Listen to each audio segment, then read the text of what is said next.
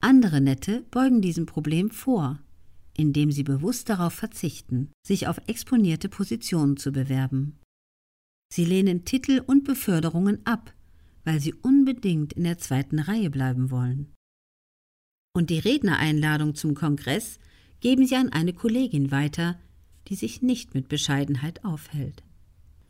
Ich kenne sogar promovierte Mitarbeiterinnen, meist sind es Frauen, die ihren Doktortitel in der Signatur verschweigen oder bei der Selbstpräsentation allenfalls flüstern. Als wäre die Promotion kein offizieller Bestandteil des Namens, sondern ein arrogantes Winken vom hohen Ross, das alle titellosen Mitmenschen provozierte. Nette Menschen fühlen sich oft von anderen überschätzt. Und warum? Weil sie sich selbst unterschätzen. Und diese Selbstzweifel projizieren sie nach außen, weil Adrian Horvath selbst meinte, der Managertitel sei für ihn eine Nummer zu groß. Fürchtete er, Kunden und Freunde könnten ins gleiche Horn stoßen. Wie kann es gelingen, die eigenen Qualitäten mit mehr Distanz zu sehen? Adrian Horvath lud ich zur folgender Übung ein. Ich stellte mehrere Stühle in den Raum auf jeden durfte er ein Pappschild mit dem Namen eines Kollegen, Vorgesetzten oder Freundes kleben.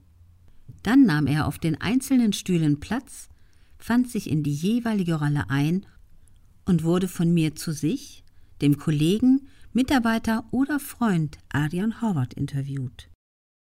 Zum Beispiel fragte ich ihn, als er die Rolle seines Chefs bekleidete, Warum ist es für Herrn Horvath wichtig, dass er den Titel Key Account Manager annimmt.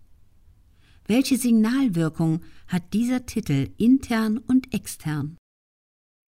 Welche Management-Elemente sind in seiner heutigen Arbeit schon enthalten? Inwiefern hebt er sich positiv von seinen Kollegen ab?